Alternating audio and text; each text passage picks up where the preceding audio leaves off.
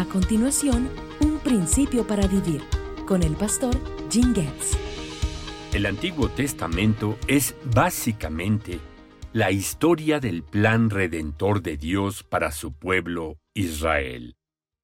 Comenzó con un pacto que hizo con Abraham, tener una tierra y convertirse en un gran pueblo. Pero a pesar del amor y la gracia de Dios, una y otra vez se apartaron de su voluntad. Su mayor pecado fue adorar a dioses falsos, lo que también condujo a una horrible inmoralidad. Una y otra vez, Dios les advirtió que iba a enviar disciplina y juicio.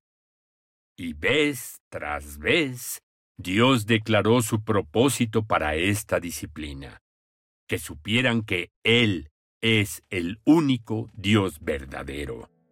De hecho, el profeta Ezequiel repitió este concepto básico más de 600 veces. Por ejemplo, escucha estas palabras proféticas.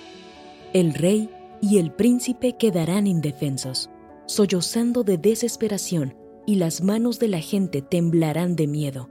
Los haré pasar por la misma maldad que ellos causaron a otros, y recibirán el castigo que tanto merecen. Entonces sabrán que yo soy el Señor.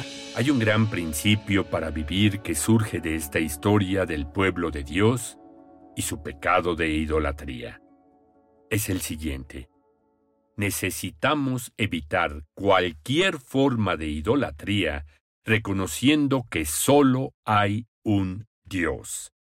Dios se siente y siempre se sentirá profundamente ofendido cuando permitimos que algo lo reemplace. Esto es particularmente cierto cuando nosotros, como creyentes y objetos de la gracia salvadora y la misericordia de Dios, permitimos cualquier forma de idolatría en nuestra vida.